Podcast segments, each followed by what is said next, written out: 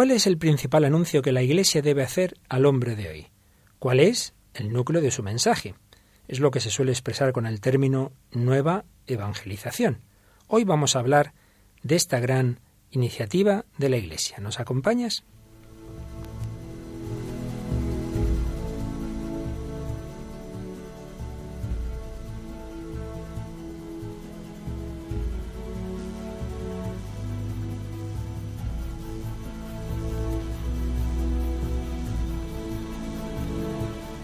Comienza El hombre de hoy y Dios.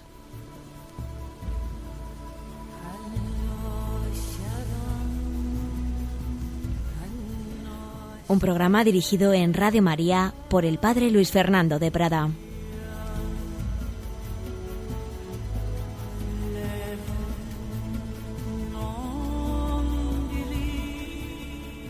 Cordial saludo, queridos amigos, queridos oyentes, querida familia de Radio María, y bienvenidos a esta nueva edición del Hombre de Hoy Dios, en la que contamos otra semana más con Victoria Prados. Hola Victoria, ¿qué tal? Hola Luis Fer.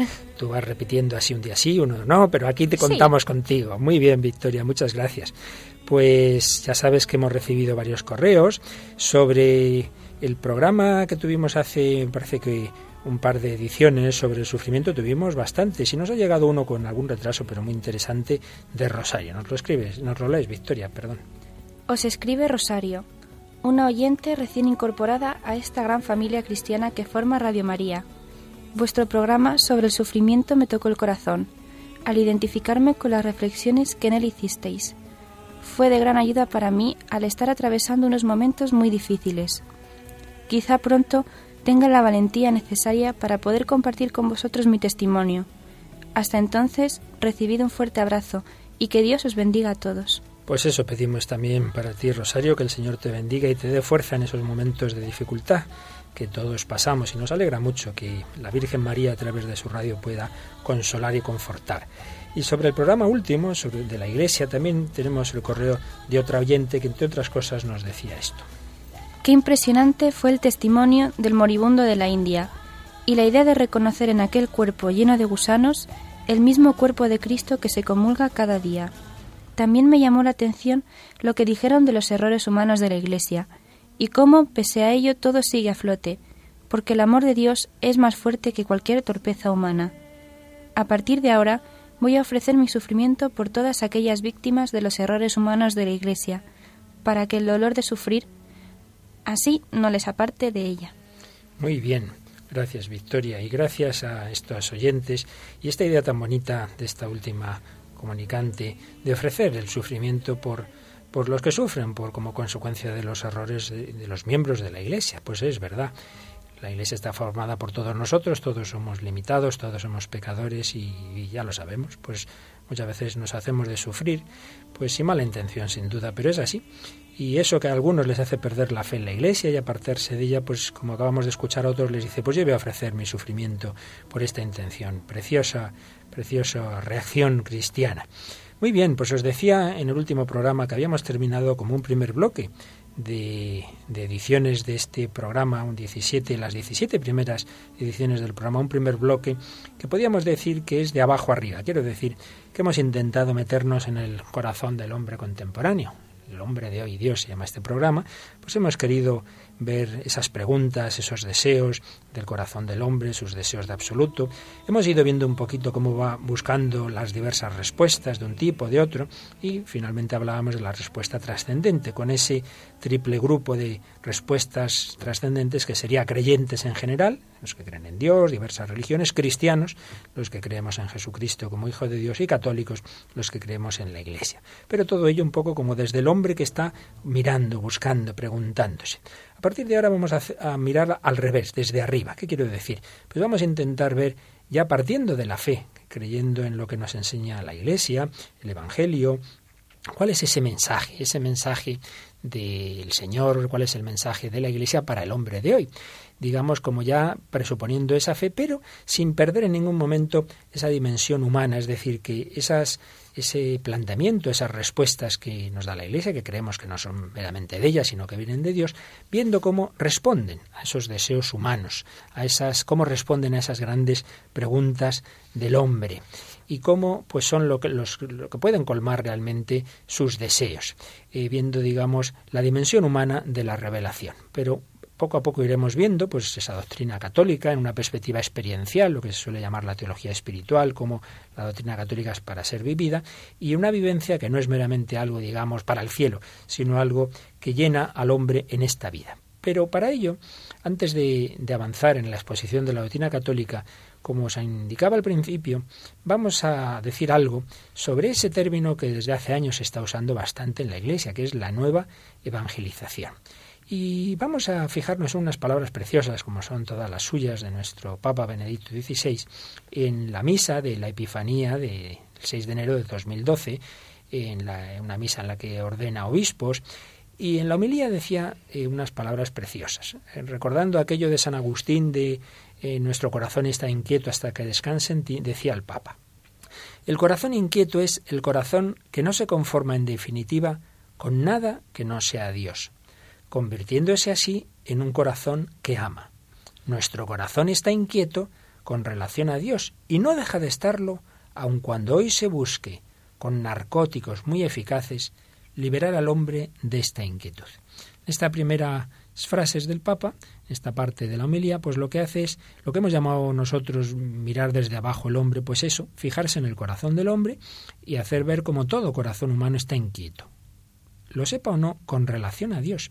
Y también el Papa nos dice cómo nuestro mundo muchas veces intenta calmar falsamente esa inquietud, esa búsqueda de Dios con narcóticos. Usted siente la necesidad de algo infinito, no hace falta. Pues mire, aquí ya le damos alcohol, le damos droga, le damos erotismo, le damos eh, todos los tipos de medios para que usted esté entretenido. Son narcóticos, sí, narcóticos, pero que no acaban de calmar ese deseo del hombre. Bien, esto digamos, con estas frases podrían resumir preciosamente esa parte de que el hombre busca a Dios. Pero sigue el Papa y ahora da un giro a su pensamiento realmente precioso, porque añade, no solo estamos inquietos nosotros, los seres humanos, con relación a Dios, el corazón de Dios está inquieto con relación al hombre. Dios nos aguarda, nos busca, tampoco Él descansa hasta dar con nosotros realmente impresionante.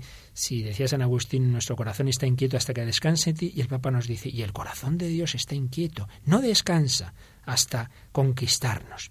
Y seguía diciendo Benedicto XVI, el corazón de Dios está inquieto y por eso se ha puesto en camino hacia nosotros, hacia Belén, hacia el Calvario, desde Jerusalén a Galilea y hasta los confines de la tierra.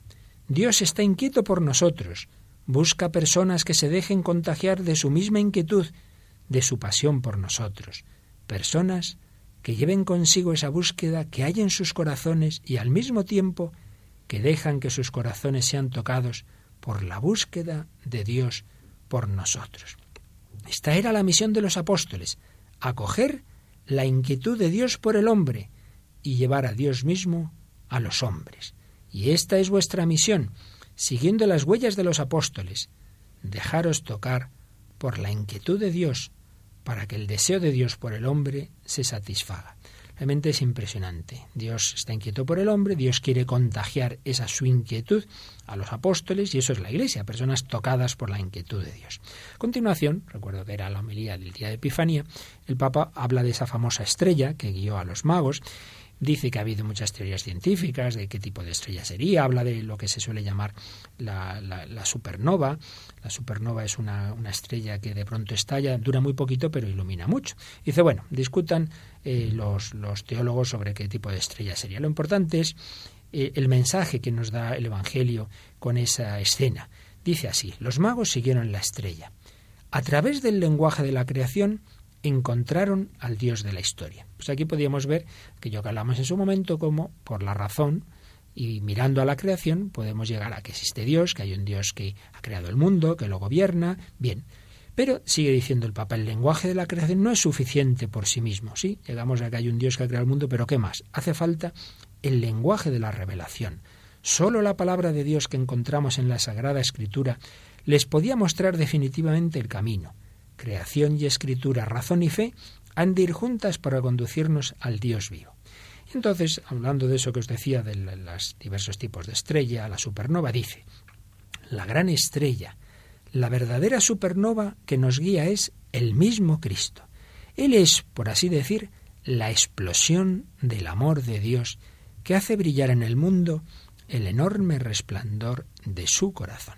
Expresión tan bonita. Si una supernova es una estrella que explota, que ilumina durante un tiempo muy brillantemente, dice Cristo, es la explosión del amor de Dios que hace brillar en el mundo el enorme resplandor de su corazón. Pues aquí estarían esos otros programas en que hablamos de Jesucristo, la presencia de Dios entre los hombres. Pero sigue diciendo el Papa. Y podemos añadir, los magos de Oriente, así como generalmente los santos, se han convertido ellos mismos en constelaciones de Dios que nos muestran el camino. En todas estas personas, el contacto con la palabra de Dios ha provocado una explosión de luz, a través de la cual el resplandor de Dios ilumina nuestro mundo y nos muestra el camino.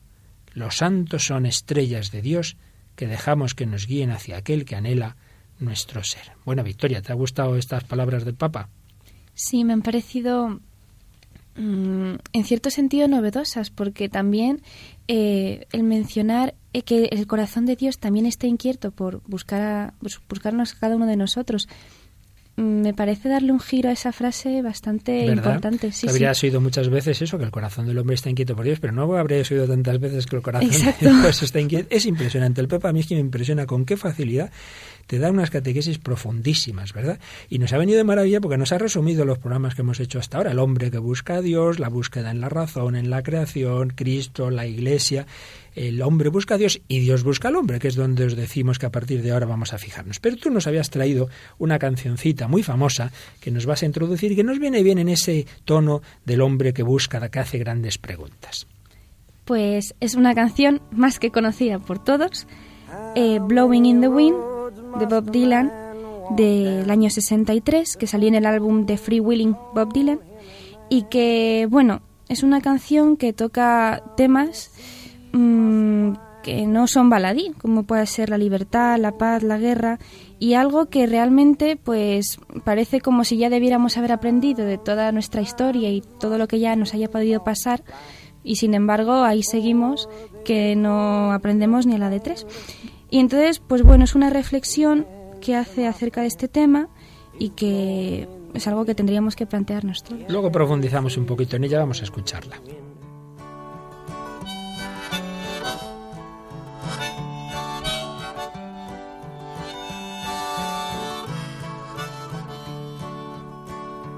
Yes, and how many years can a mountain exist before it is washed to the sea.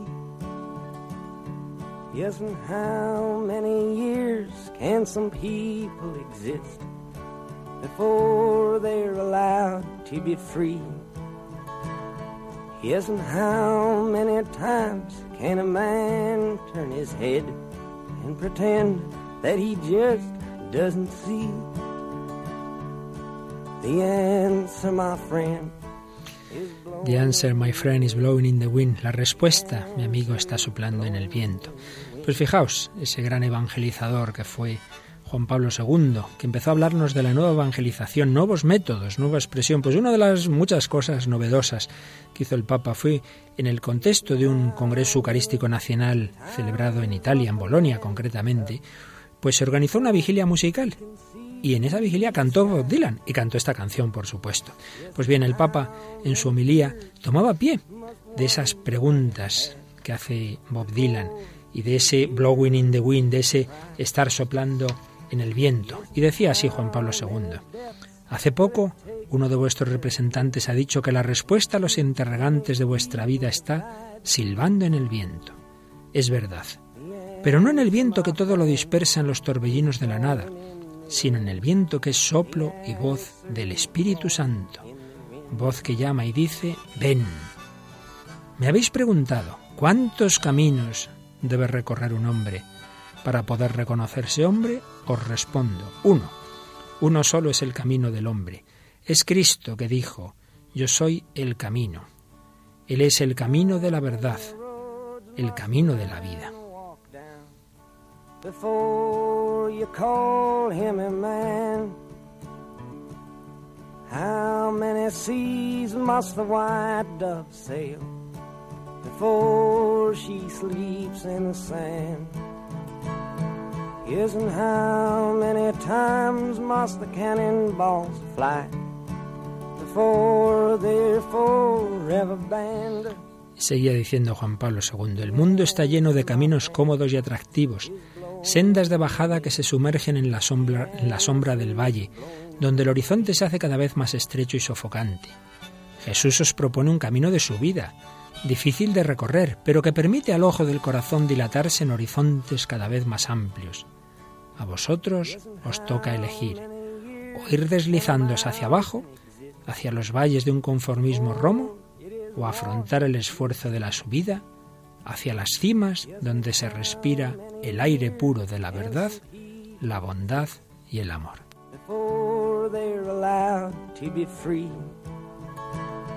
Yes, and how many times can a man turn his head and pretend that he just doesn't see? The answer, my friend, is blowing in the wind. The answer is blowing in the wind.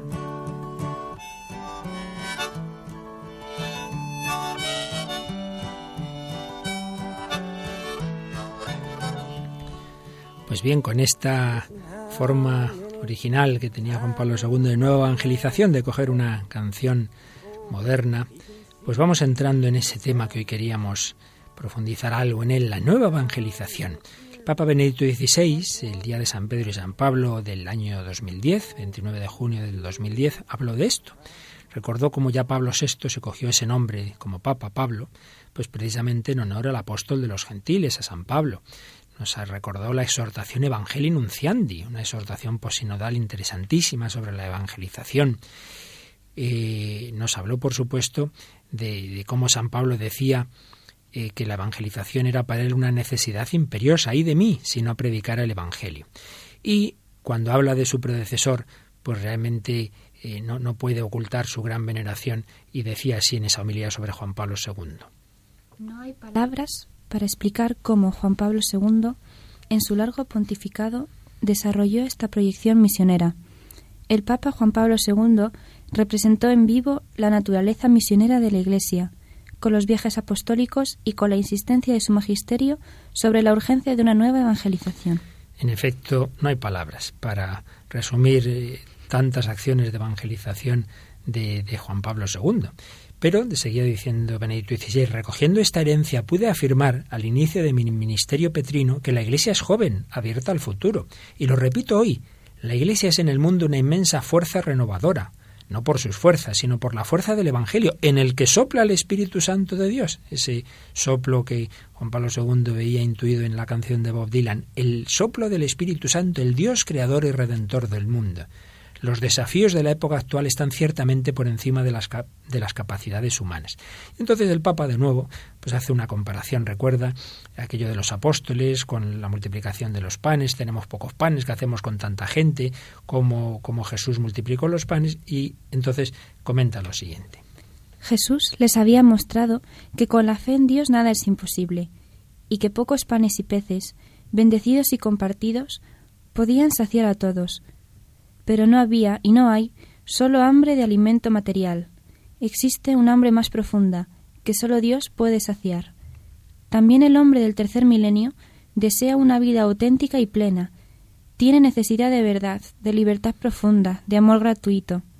También en los desiertos del mundo secularizado, el alma del hombre tiene sed de Dios, del Dios vivo. Pues es muy bonita la comparación. Parecía que no había manera de dar de comer a la gente y sin embargo Jesús multiplicó los panes. Pues también en este dar de comer al alma del hombre contemporáneo, el Señor hará el milagro. Ciertamente es una misión que nos supera. Por eso, seguía diciendo Benedicto XVI, recordaba cómo Juan Pablo II, eh, mirando el panorama de la Iglesia, había dicho. La misión de Cristo Redentor, confiada en la Iglesia, está aún muy lejos de su cumplimiento. Una mirada en conjunto a la humanidad demuestra que esta misión está aún en sus inicios y que debemos empeñarnos con todas las fuerzas en su servicio. Esta cita de Juan Pablo II es de su gran encíclica sobre las misiones, Redentores Missio, y sigue ya comentando Benedicto XVI. Hay regiones del mundo que aún esperan una primera evangelización, otras que la recibieron y necesitan un trabajo más profundo, otras aún en las que el Evangelio echó raíces durante muchos siglos, dando lugar a una verdadera tradición cristiana pero en la que en los últimos siglos el proceso de secularización ha producido una grave crisis del sentido de la fe cristiana y de la pertenencia a la Iglesia. Al hacer estos grupos, digamos, de regiones del mundo, pues el Papa está ya diciéndonos que la nueva evangelización que es un término que puede tener varios sentidos, pero normalmente se usa para este tercer grupo de países, de regiones, en las que hubo ya una primera evangelización. El Evangelio echó raíces durante siglos, hay una tradición cristiana, pero por desgracia llevamos siglos de secularización y como ya luego explicaremos con un poquito más de detención, se ha ido cambiando esa situación ambiental y cultural. Y por eso Juan Pablo II y ahora Benito XVI insisten en la importancia de la nueva evangelización, hasta el punto de que el Papa ha creado un consejo pontificio, y lo decía en la homilía de ese día, con la tarea principal de promover una renovada evangelización en los países donde ya resonó el primer anuncio de la fe, pero que están viviendo una progresiva secularización de la sociedad y una especie de eclipse del sentido de Dios, que constituyen un desafío a encontrar los medios adecuados para volver a proponer la perenne verdad del Evangelio de Cristo. Fíjate, Victoria, hasta qué punto esto es verdad, que como tú sabes mejor que yo, pues muchos contemporáneos tuyos, muchos jóvenes, no digamos ya muchos adolescentes más jóvenes aunque tú, pues no han recibido ningún tipo de, de, formación ni cristiana, casi yo diría muchas veces, ni humana. Hace unos años recuerdo un programa en una televisión española, en, concretamente creo que fue en Telemadrid, un reportaje sobre unas adolescentes unos adolescentes, aunque las protagonistas son sobre todo dos chicas, de una ciudad española.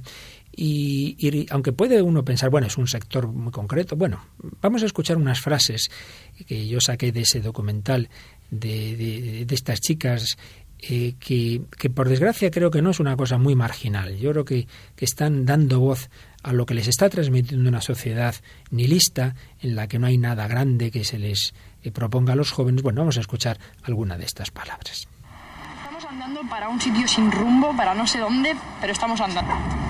No sabemos qué hacer. Estamos muy traumatizadas. Tenemos un vacío dentro de nosotras que lo único que lo llena es la comida. ¿Qué más me da cambiar ahora que cambiar dentro de un año si ya casi he vivido todo? Total, siempre he corrido en todo. Mis fiestas a los 14. Tu primer hijo a los 16. O sea, siempre he ido adelantada. Si pudieras definirme en una palabra cómo ha sido tu adolescencia, ¿qué me dirías? Una mierda. Si tuvieras que definirme en una palabra cómo es el mundo, ¿qué me dirías? Muy duro. Bueno, Victoria, tú que estás más cerca de las edades de estas chicas, ¿qué es lo primero que te ha venido a la mente al escucharlas? Mm, pues tristeza por pensar no sé, que claro, en, esa, en esa época en la que tienes una edad que empiezas a conocer todo, pues encontrarte que con aquello que te ofrecen no te va a llenar, pues es una desesperanza y una detrás de otra, una detrás de otra, que al final, claro, nada tiene sentido, lo has vivido todo a una edad que que bueno, que a lo mejor deberías haber madurado un poco más para poder vivir esas experiencias y en el fondo te pierdes más cosas de las que crees haciendo todo ello. Sin duda, fíjate que en contraste con lo que nos decía antes Juan Pablo II del camino verdadero, estas chicas dicen, estamos andando, no sabemos hacia dónde, pero estamos andando. Es no, si no hay una meta, no hay un camino y luego también podemos fijarnos en un aspecto, si hay no hay nada grande que nos llene, hay un vacío y dicen, como estamos vacías y la vida no nos llena, pues solo no puede llenar la comida. El vacío existencial es eh, la pendiente inclinada a todo tipo de adicciones. Porque, claro, si el hombre está, necesita llenarse, pues a algo se agarra. Y a eso a lo que se agarra se suele hacer adicto, sea la comida, sea la droga, sea el alcohol, sea el erotismo, sea cosas buenas como el trabajo, pero que uno las toma como una especie de, de droga, de salvación. Ciertamente, la Iglesia tiene una tarea impresionante, muy grande, no solo en países donde no llega el Evangelio, sino eso, en nuestras mismas sociedades teóricamente cristianas, donde ya te encuentras eso, grandes eh, sectores de la población, sobre todo joven, que no han encontrado nada que les llene. Por eso hay que evangelizar. eh, la evangelización es, es, el alma de la Iglesia. Juan Pablo II, eh, cuando clausuró el maravilloso jubileo del año 2000, escribió una exhortación a la que creo que debemos volver con frecuencia, porque no fue una cosa circunstancial. Al nuevo milenio, milenio ineunte, entrando en el nuevo milenio, y lo dejó como una especie de testamento de la pastoral que la Iglesia está llamada a hacer en el tercer milenio. Por tanto, no era una cosa para cinco años, no, no, una cosa para el tercer milenio, por lo menos para este primer siglo. Y el, párrafo central de esa exhortación creo que es lo que en el número 29 escribió el Papa y que nos lees, Victoria. No, no será una fórmula lo que nos salve, pero sí una persona y la certeza que ella nos infunde. Yo estoy con vosotros. No se trata, pues, de inventar un nuevo programa. El programa ya existe se centra en definitiva en Cristo mismo, al que hay que conocer, amar e imitar, para vivir en él la vida trinitaria y transformar con él la historia, hasta su perfeccionamiento en la Jerusalén celeste. Esto es muy importante, nos decía el Papa. A veces pensamos que la gente se va a convertir porque tengo no sé qué método, no sé qué formulita. No, no, si es Cristo el único que nos salva y Cristo está con nosotros. Luego sí, hay que ingeniarse, pues como el mismo Juan Pablo II hacía, pues diversos modos y tal, pero con la conciencia de que lo esencial es Jesucristo, vivirle, conocerle, amarle y presentarle ante el mundo. ¿Qué es evangelizar? Pues evangelizar es anunciar el Evangelio, tiene una, un componente, digamos, doctrinal, anuncio doctrinal del Evangelio. Segundo es celebrarlo, la celebración litúrgica. Y tercero, vivirlo, vivirlo en, en la caridad. Por eso, fijaos que el Catecismo de la Iglesia Católica tiene cuatro partes eh, pero que podemos, digamos, se pueden conjugar en tres. La primera parte, el credo, lo que creemos, pues esto que os digo, el anuncio doctrinal del Evangelio. La segunda parte, la liturgia, lo que celebramos, lo que creemos, lo celebramos. Y, la, la eh, y con esa liturgia, perdón, podemos englobar la cuarta parte, la oración, lo que celebramos y oramos. Y tercera parte, lo que vivimos en las diversas, diversas dimensiones de la vida humana, que es la moral, que es la moral. Son esos bloques, esos pilares de, del catecismo y de la vida de la Iglesia, la lex orandi, les credendi y les vivendi. Pues bien, evangelizar es todo esto, presentar todo esto eh, a nuestro mundo, hacer presente a Jesucristo. Y cuando era un cardenal, cardenal Ratzinger, y también otro gran cardenal polaco, el cardenal Rilko, han tenido varias conferencias muy interesantes sobre la evangelización y de ellas quería destacar eh, una, una, cosa, un aspecto interesante, que son tres leyes que, que dice, decía el entonces cardenal Ratzinger, que siempre debemos seguir en la evangelización. El principio de expropiación, el principio del grano de de mostaza y el principio de la cruz. El principio de expropiación, en el sentido de que no somos propietarios de la causa, la causa pertenece a Dios. Y por eso decía el entonces cardenal Ratzinger. No podemos ganar nosotros a los hombres, debemos obtenerlos de Dios para Dios. Una expresión muy bonita, de Dios para Dios, porque ante todo hay que orar a Dios. Todos los métodos están vacíos si no tienen en su base la oración. Pues una primera enseñanza muy importante. Tú, Victoria, quieres que tus compañeros de universidad conozcan a Cristo, por lo primero a la capilla, a rezar, ¿verdad? Sí. Y a pedirles a pedir al Señor que les ilumine. Segundo, principio del grano de mostaza. Y decía el cardenal Ril con este caso. Esa parábola nos habla de pequeños inicios, de la necesidad de la paciencia y la humildad. La ley del Evangelio no es una ley de estadísticas y grandes números, pues, por ejemplo, esto mismo, estamos en Radio María. ¿Cómo empezó Radio María? De una manera sencillísima, pequeñita, y, ahora es, es como se está extendiendo por el mundo entero. Decía el cardenal Ratzinger, las grandes cosas empiezan siempre del pequeño grano, y los movimientos de masa siempre son efímeros. Y tenemos que pensar una cosa si el mundo actual es fruto de siglos de secularización, no lo vamos a cambiar en unos pocos años. Por grandísimos papas que hayamos tenido y tengamos, pues y todo lo que quieras, pero salvo un milagro, lo normal es que esto tarde. Principio del grano de mostaza. Y tercero, principio de la cruz, del grano que muere en tierra. Decía el cardenal Ratzinger, todo parto exige sufrimiento, es sufrimiento, y el devenir cristiano es un parto. No podemos dar vida a otros sin dar nuestras vidas. Por eso, en la evangelización está siempre la lógica de la cruz, un fracaso convertido en la más grande victoria. No sé si estabas tú, no, fue una compañera tuya, pero seguro que has visto la película Qué bello es vivir, ¿verdad? Que hay un fracaso, ¿verdad? Se arruina el protagonista y parece que todo va a acabar mal. Pero de ese fracaso al final surge la, victoria, esa escena final tan, tan preciosa, ¿verdad? De toda la familia reunida, que decía alguien que es el rostro de la felicidad es la cara de James Stewart cuando se reencuentra con su mujer, con sus hijos, y todo brota de un fracaso. Pues bien, decía el cardenal Ratzinger, al principio Dios fracasa siempre, deja actuar la libertad del hombre, y éste dice continuamente no. Pero la creatividad de Dios, la fuerza creadora de su amor es más grande que el no humano. Tenemos una certeza. Dios en realidad no fracasa. Fracasa, entre comillas, continuamente, pero en realidad no fracasa, pues de ello saca nuevas oportunidades de misericordia mayor y su creatividad es inagotable.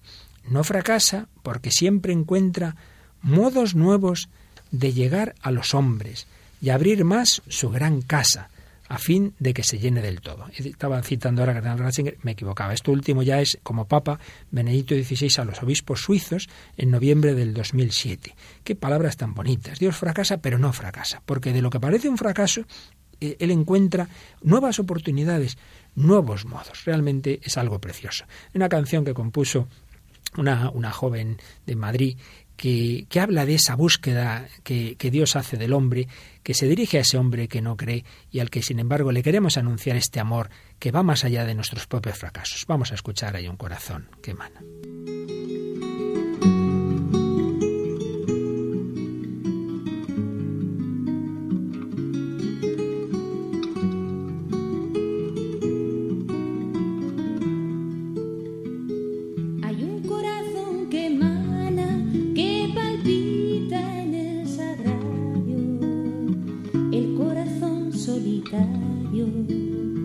Que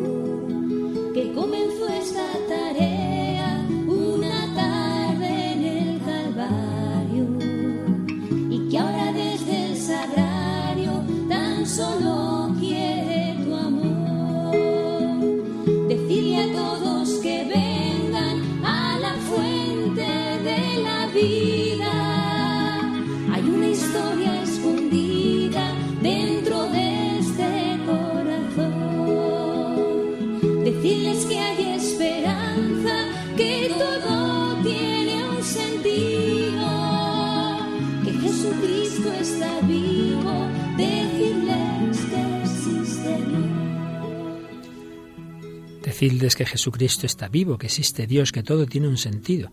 Realmente esta canción recoge el núcleo de la nueva evangelización y esa historia comenzó en el Calvario, de un fracaso, de la muerte del Hijo de Dios, como si fuera un blasfemo, un impostor. De ahí va a brotar la supernova, va a estallar el amor del corazón de Cristo, va a estallar la resurrección, decirles que Jesucristo está vivo. Pues este es el núcleo que siempre tiene que estar en la evangelización, anunciar a Cristo ese, digamos, el elemento inmutable. La evangelización tiene como dos tipos de elementos. Los elementos inmutables, lo que siempre tiene que estar, anuncio, celebración y vivencia del misterio de Cristo, muerto y resucitado por cada hombre. Pero también hay elementos mutables, y es esto cómo se expresa según el destinatario. Lógicamente, Victoria, no, tú no creo que digas las cosas lo mismo a tu, una compañera tuya que si das catequesis a un niño de siete años, ¿verdad? Les dices lo mismo, pero no no de la misma forma. Eh, pues bien, eso que vemos claro con la edad hay que tenerlo en cuenta también de cara a las culturas de los pueblos. La inculturación de la fe en la conciencia y cultura de los hombres concretos, claro, depende del, del, destinatario. Ya decía San Pablo, me he hecho judío con los judíos. No se evangeliza igual a judíos que a gentiles, a niños que a adultos. Hay que tener en cuenta la lengua, pero no solo la lengua, sino los demás elementos culturales. Por supuesto, sin someter el Evangelio a la cultura, sino al revés, eh, intentando transformar la cultura desde el Evangelio, pero sabiendo que en el mundo como ya hemos visto en otros programas, hay semina verbi, es decir, que el verbo, el logos, el Hijo de Dios, que es creador también, ha sembrado eh, semillas de su presencia y por tanto en toda religión, en toda cultura hay cosas verdaderas y buenas, reflejo de Cristo. Y tenemos que intentar fijarnos en eso, como, como han hecho los grandes apóstoles, es decir, tomar pie de lo bueno que hay en un mundo, en una cultura hay que conocer ese clima espiritual y cultural, descubrir sus valores, en los que puede estar el aliento de Cristo, apoyarse en esas semillas buenas. Por supuesto, también hay que denunciar las cosas malas. En cualquier caso, resumiendo aquello que ya antes oíamos un poquito al Papa, según los destinatarios, según esos elementos mutables de la evangelización, puede haber tres, tres, tipos de acciones evangelizadoras. Cuando la Iglesia se dirige a pueblos donde Cristo y su Evangelio no son en absoluto conocidos o no hay comunidades cristianas, pues es lo que hablamos de primera evangelización o misión a gentes, lo que toda la vida hemos dicho los, las misiones, ¿no? los misioneros. Segundo, cuando eh, nos dirigimos a, pueblos cristianos profundamente, con comunidades cristianas sólidas, pues ahí es la atención pastoral. Pues siempre hay que eh, anunciar el Evangelio, siempre tenemos todos necesidad de convertirnos, pero digamos de personas que ya están en el redil. Eh, atención del pastor a sus ovejas. Pero junto a estos dos grupos, en los últimos años se empezó a hablar de ese otro tercer grupo, países de vieja cristiandad, donde sí se ha anunciado el Evangelio, donde hay muchos cristianos, pero otros muchos han perdido el sentido de la fe. Esta ya no es el elemento central de la vida de los hombres. Y eso es a lo que se refiere ya más específicamente la nueva evangelización. Este término aunque Juan Pablo II lo usó, me parece que en su primer viaje a Polonia, pero con el sentido que ha ido tomando después, se suele decir que se lo usa por primera vez en el discurso al CELAM en Haití, el 9 de marzo de 1983. Tiene un primer sentido dirigiéndose al continente americano. Dice que hacer una nueva evangelización. Hubo una primera, hay que hacer en estas nuevas circunstancias otra evangelización. Después lo empieza a aplicar a Europa se refiere a esta Europa cristiana, pero que ha ido perdiendo la fe en Cristo. Y ya en la exhortación Christi Fideles Laici y luego en la encíclica Redentoris Missio, pues ya aparece como algo, digamos, del programa oficial de la Iglesia. La Iglesia tiene una componente de, de su acción que es la nueva evangelización. ¿Y qué es entonces la nueva evangelización? Pues sería la evangelización de los pueblos, que ya fueron evangelizados, que creen conocer el cristianismo, pero que en realidad en muy buena medida no creen en Cristo, ni lo viven. La fe ya no es determinante de la experiencia humana. Fíjate, Victoria, que tú conoces las personas, profesores, a lo mejor en algún lugar del mundo, ¿verdad? Que teóricamente sí, son cristianos, van a misa, pero luego dices, oiga, ¿y esto se nota en lo, en lo que enseña? ¿Esto, digamos, su fe inspira su enseñanza? pues no, no tiene mucho que ver. ¿No te parece que esto, esta esquizofrenia se da a veces? Sí, se ha convertido como en un conjunto de ideas, pero luego el ejemplo, que es más fundamental incluso, mm. se, se, pierde y se separa, como mi vida por un lado y lo que yo piense por otro. Exactamente, eso ha conseguido por desgracia la secularización, que haya personas que sí mantienen la fe ahí como en un rincón de su corazón, pero luego la vida ordinaria es otra cosa, ¿verdad? Hay, la fe ya no es determinante de la experiencia, hay una especie de apostasía social, se vive como si Dios no existiese. Por eso hay, la nueva evangelización es buscar cauces nuevos de evangelizar esta sociedad neopagana se dirige a gente que ha dejado la casa paterna, que conoce algo, lo cual a veces es peor, lo cual a veces es peor, porque llegas a un sitio que no conocen a Cristo y mire, le anuncia algo nuevo, pero aquí dice, no, sí, eso ya me lo sé yo, ya estuve en un colegio de monjas y no sé qué, no sé cuántos, y los curas tal y cual. Una situación difícil muchas veces, y una situación en buena medida nueva, que no se había dado antes, una sociedad cristiana, pero, pero, pero que deja de ser cristiana. Es la respuesta desde el Evangelio a una nueva situación. ¿Pero en qué sentido es nueva? En esa humilía que antes recordábamos de Benedicto XVI, el 29 de junio del 2010, resumía y explicaba el sentido de la novedad. Nueva no en los contenidos, sino en el empuje interior, abierto a la gracia del Espíritu Santo que constituye la fuerza de la ley nueva del Evangelio y que renueva siempre a la Iglesia. Nueva en la búsqueda de modalidades que correspondan a la fuerza del Espíritu Santo y que sean adecuadas a los tiempos y a las situaciones nueva porque es necesaria incluso en países que ya recibieron el anuncio del Evangelio. Así pues, pues recogía lo que ya Juan Pablo II dijo cuando empezó a hablar de la nueva evangelización, básicamente en tres dimensiones son la novedad. Nueva en su ardor, un nuevo ardor, nueva en sus métodos y nueva en sus expresiones. Nueva en su ardor. Tenemos que pedir al Espíritu Santo que renueve en nosotros el fuego del Espíritu Santo, que como si estuviéramos empezando de nuevo como los apóstoles en Pentecostés. Esto es lo principal, el ardor misionero, que el Espíritu Santo pues toque nuestro corazón y empezar como, como lo hacía el propio Juan Pablo II, que aunque de joven o de mayor, con salud o sin ella, no perdía ese ardor. Y después no van sus métodos y expresiones. Si ha habido una profunda transformación de la cultura, pues es lógico que expresemos eh, las verdades de siempre, pues valiéndonos también de, de, los nuevos lenguajes, de las nuevas formas culturales, detectar los auténticos valores humanos que hay en nuestro mundo para conectarlos con la experiencia de Jesucristo. Por supuesto, lo esencial es lo primero, el nuevo ardor. Yo esto lo comparo con un profesor. Un buen profesor pues eso ya le moverá a buscar nuevos métodos, nuevas expresiones, pero el mal profesor, aunque use la mejor tecnología, pues seguirá siendo un mal profesor. Por lo mismo, el, el hombre tocado por el fuego del Espíritu Santo, pues ya se las apañará. Y, eso es lo esencial. Ahora, eso no quita que también ten, tengamos que buscar métodos, tengamos que buscar nuevas expresiones, como es la propia Radio María, sin ir más lejos, como es usar el cine, que aquí hacemos mucho, y yo he aprendido de otras personas. En fin, en todas las eh, dimensiones de la cultura podemos encontrar métodos que, que nos sirvan para eh, transmitir este mensaje. Y de hecho, estamos hablando del cine y casi siempre tenemos alguna película. Creo que nos has traído hoy una peliculita que nos va a venir muy bien para ver cuál es ese núcleo, cuál es ese núcleo de la nueva evangelización que tenemos que transmitir. ¿Qué película es, Victoria? Pues he traído Pena de muerte, dirigida y el guion adaptado de una novela por Tim Robbins. Eh, y los protagonistas son... Dirigida por Tim Robbins. Sí. Adaptado de una novela que escribió... La hermana Helen Preyen. Ajá. Vale. Y los protagonistas son Susan Sarandon y Sean Penn. ¿Vale?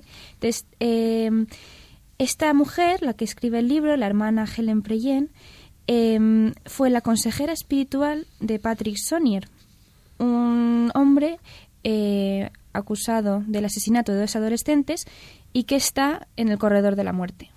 Entonces, pues es una relación que empieza a través de una correspondencia eh, en la que ella le va eh, aconsejando eh, para conseguir esa paz espiritual que él tanto desea y luego también dándole pues un trato humano y una ayuda pues para poder sobrellevar todo ese sufrimiento que acarrea el estar ahí. Por tanto, es una película basada en un hecho real en el que una religiosa acompaña a un condenado a muerte. Para introducir la escena que vamos a escuchar hay que decir algo más. Eh, y es que eh, él, el condenado, bueno, eran dos los condenados por la muerte de una pareja de novios, entonces él dice que no, que él no los mató, que fue solo el otro. Y la religiosa le cree, entonces, bueno, pues van presentando recursos, eh, pero ya llega el momento en que nada, no hay manera y, nada, va, va, a morir. Entonces, lo que vamos a escuchar es justo cuando, cuando se están, digamos, despidiendo, porque ya a los pocos minutos va a salir hacia el corredor de la muerte, entonces, en ese momento, él le reconoce a la religiosa lo que vamos ahora a escuchar. Ese chico. Walter. Sí.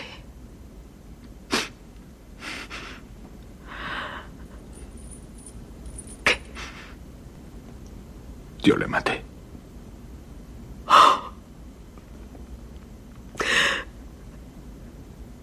¿Y Hope? No, señora. ¿La violaste?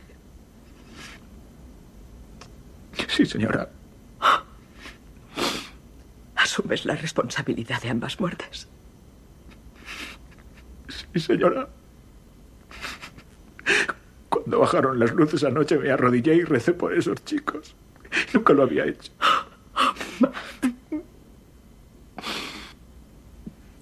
Hay cierto dolor que solo Dios puede aliviar. Hiciste algo terrible, Matt, algo terrible. Pero ahora tienes dignidad.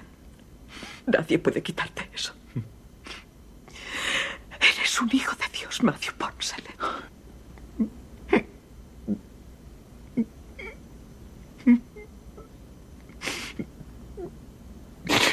Nadie me había llamado hijo de Dios. Me habían llamado hijo de muchas veces, pero nunca hijo de Dios. Solo espero que mi muerte pueda aliviar a esos padres, de veras. Tal vez lo mejor que puedes dar a los persillanos de la croa es un deseo sincero de paz. Yo nunca he tenido un verdadero amor. No he querido nunca demasiado a una mujer. Tengo que morir para encontrar el amor.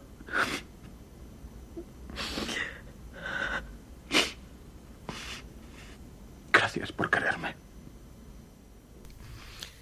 Madre mía, ¿qué te parece, Victoria? ¿Qué es lo que más te ha llamado la atención de, Pues de la escena. me ha llamado aquello que dice él de que nunca ha tenido ese amor, que nunca lo ha podido dar, porque claro, si no lo conoce, ¿cómo vas a dar algo que no tienes? Y no sé, qué pena, porque nunca olvidar que toda esa gente que comete semejantes cosas, pues también ha tenido un pasado y unas circunstancias y que a lo mejor pues es eso, que no ha conocido ese amor que, que tanto anhela y porque en el fondo es lo que todo queremos. Vamos a pensarlo un poquito mientras escuchamos de la banda sonora de Enrique V, un momento muy bonito, una composición llamada The Day is Yours, el día es tuyo, Señor, cuando han ganado aquella Inglaterra, aquella famosa batalla. Pensemos que es el Señor el que gana sus batallas al nihilismo, a la desesperación. Oímos esta composición de Patrick Doyle. Bye.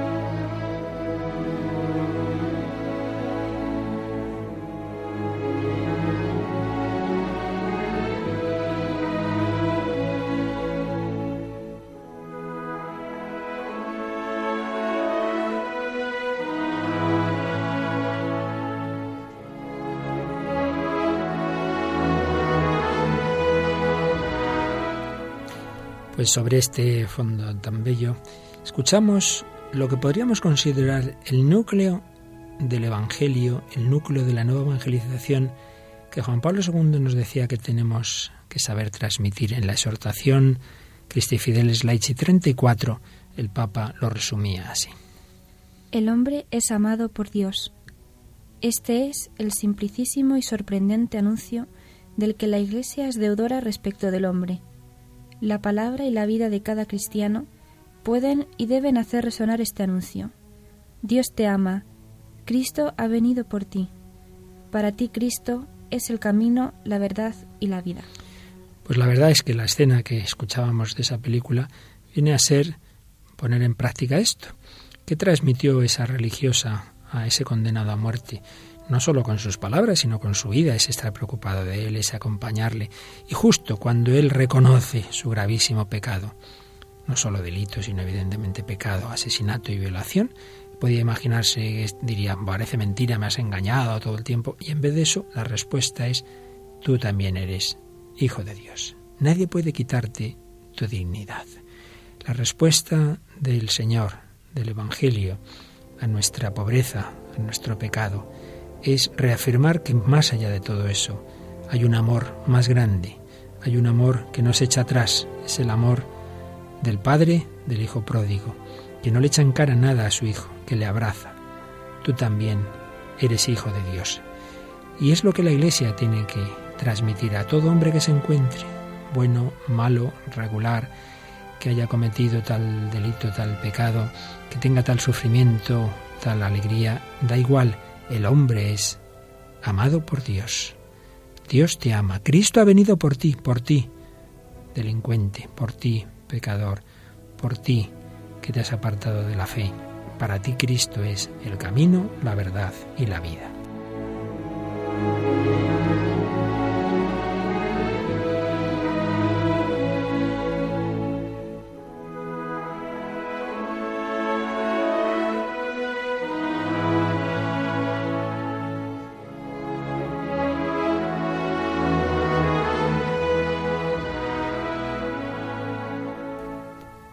Fíjate, Victoria, cuando uno de los últimos, bueno, relativamente, viajes de Juan Pablo II, muy poquito después del atentado de las Torres Gemelas en septiembre del 2011, Pablo II fue a Kazajistán, un país donde hay poquísimos cristianos.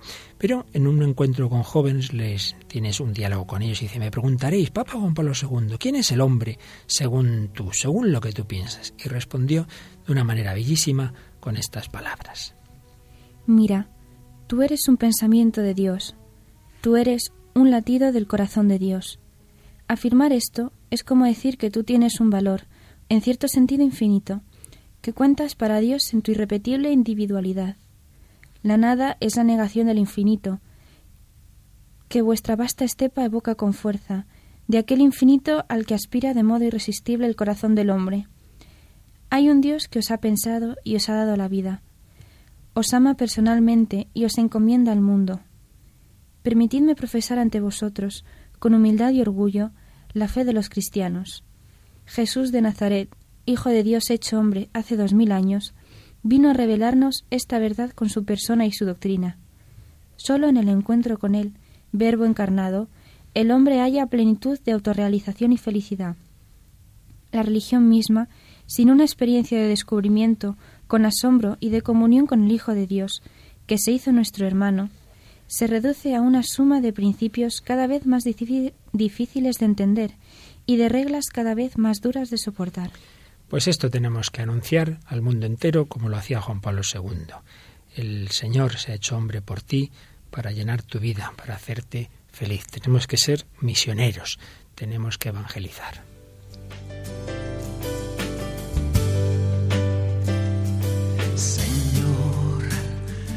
Toma mi vida nueva antes de que la espera desgaste años en mí.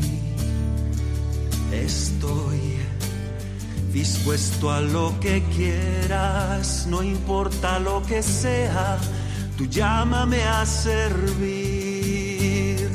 Llévame donde los hombres necesiten tus palabras, necesiten mis ganas de vivir.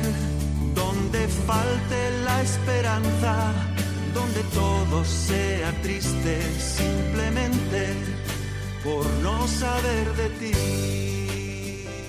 Llévame donde los hombres necesiten tus palabras, tu amor, donde hayan perdido la alegría, la esperanza. Eso es la nueva evangelización al hombre de hoy que cree que sus preguntas y deseos no tienen respuesta en Dios. Decirle en sí, sí, hay un Dios que te quiere, más allá de tu fragilidad, de tus dudas, de tus rechazos, de tus pecados.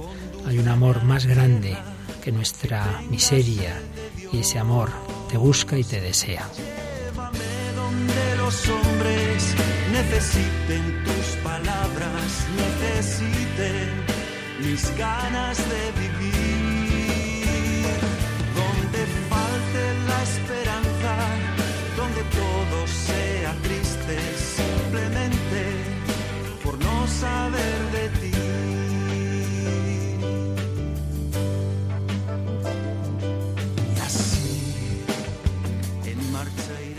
Fíjate, Victoria, que en una conferencia preciosa del cardenal, entonces cardenal Ratzinger, iba estudiando la evolución de Occidente, su separación de Dios, y sin embargo al final decía, pues, pues no, no, el, el Evangelio sigue siendo actual. ¿Y por qué? Lo explicaba así. ¿Por qué tiene la fe, en suma, todavía una oportunidad? Yo diría lo siguiente, porque está de acuerdo con lo que el hombre es, y es que el hombre es algo más de lo que Kant y los distintos filósofos postkantianos quieren ver y conceder. En el hombre anida un anhelo inextinguible hacia lo infinito.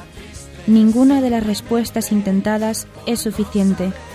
Solo el Dios que se hizo el mismo finito para abrir nuestra finitud y conducirnos a la amplitud de su infinitud, responde a la pregunta de nuestro ser. Por eso, también hoy la fe cristiana encontrará al hombre. Qué expresión tan bonita. Solo el Dios que se hizo mismo, el mismo finito para abrir nuestra finitud nos conduce a la amplitud de su infinitud. Y es lo que tenemos que anunciar.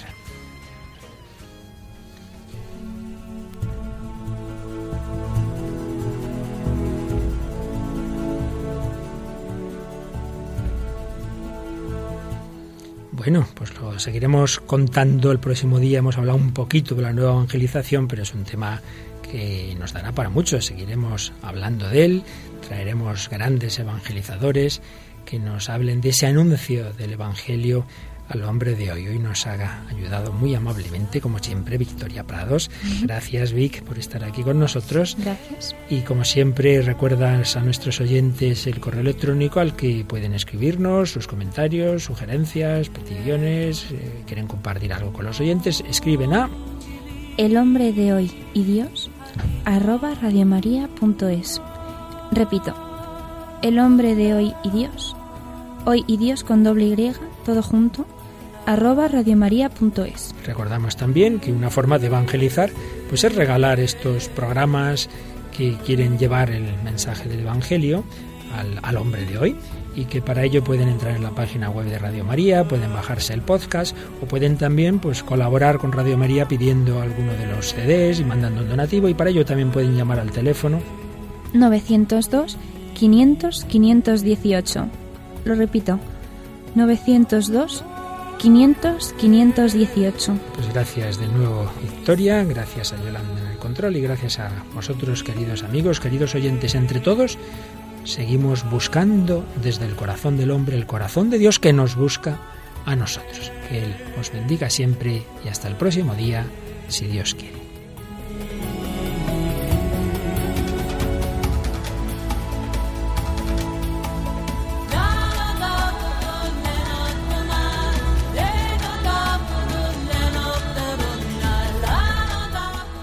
Finaliza así en Radio María, El hombre de hoy y Dios un programa dirigido por el padre Luis Fernando de Prada.